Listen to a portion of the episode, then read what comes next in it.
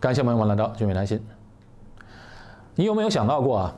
你在新加坡的银行万一倒闭了，那你的存款还能拿得回吗？这个问题啊，看来有点不可思议。那在新加坡发生的可能性非常低，而且历史上也从来没有过。不过，银行倒闭啊，在欧美国家它是家常便饭，一遇到金融危机就会有大批的银行倒闭。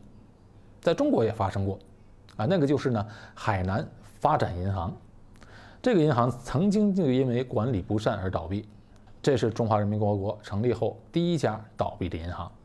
不过，在许多国家，它都有存款保险制度，这是一个金融保障的机制。简单来说，就是各个银行按照存款比例缴纳保费，建立存款保险准备金。在新加坡。这个存款保险的机构叫做 SDIC，在美国这个机构叫做 FDIC。你看这两个名字是不是很像？其实就是跟美国学的这个制度。这个制度呢，在美国从1934年就开始实行了。上个世纪三十年代背景大家都知道，那1929年的时候，美国发生了金融危机，华尔街的股灾啊发生了之后，随之而来的大萧条。几乎给美国经济带来了毁灭性的打击，无数的银行倒闭，让这些存款人血本无归。存款保障制度就是在这样的大背景下建立起来的。存款保险保障制度并不是保障你存在银行账户里所有的钱，它也是有顶线的。目前在美国啊，同一个人在同一家银行的所有的存款账户，受保总额不超过二十五万美金。那在中国呢，这个顶线为五十万人民币，大概相等于十万新币。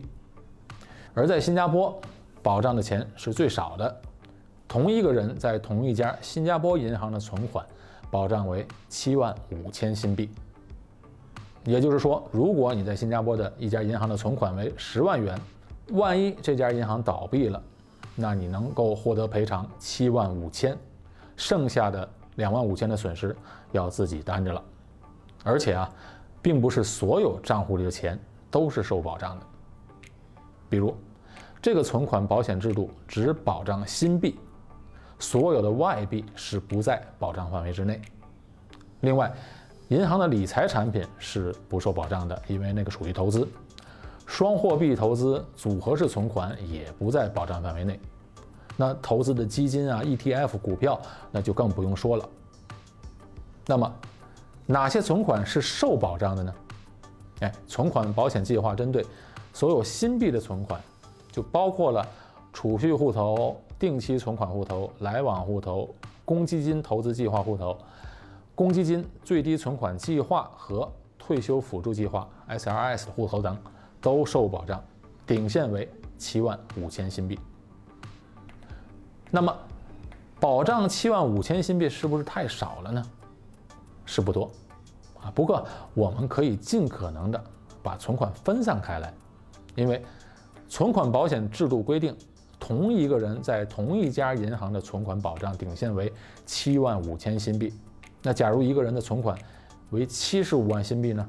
哎，他可以把七十五万分别存到十家不同的银行就可以了，这样呢就保障全部的存款了。当然，这仅仅是理论上这么算，因为多数人都不会在银行里存这么多的现金，而会把钱拿去投资。那在新加坡呢，投资渠道也很广泛，有许多好的保险、基金产品。投资最重要的就是要做好分散。